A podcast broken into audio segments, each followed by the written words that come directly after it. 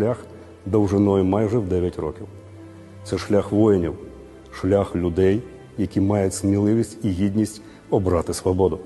Він залитий кров'ю, сповнений страждань і болю, але саме він веде нас уперед, щоб помститися і перемогти. Не залишає місця для страху чи зневіри.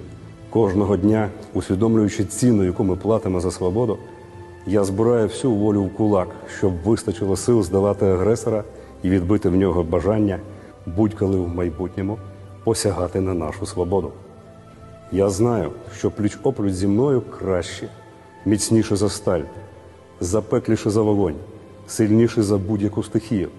Серця українських воїнів б'ються в унісон із серцями мільйонів співгромадян і всіх волелюбних людей світу.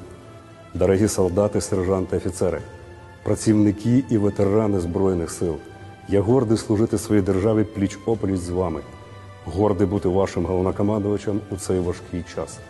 Я вірю в кожного з вас і в нашу перемогу.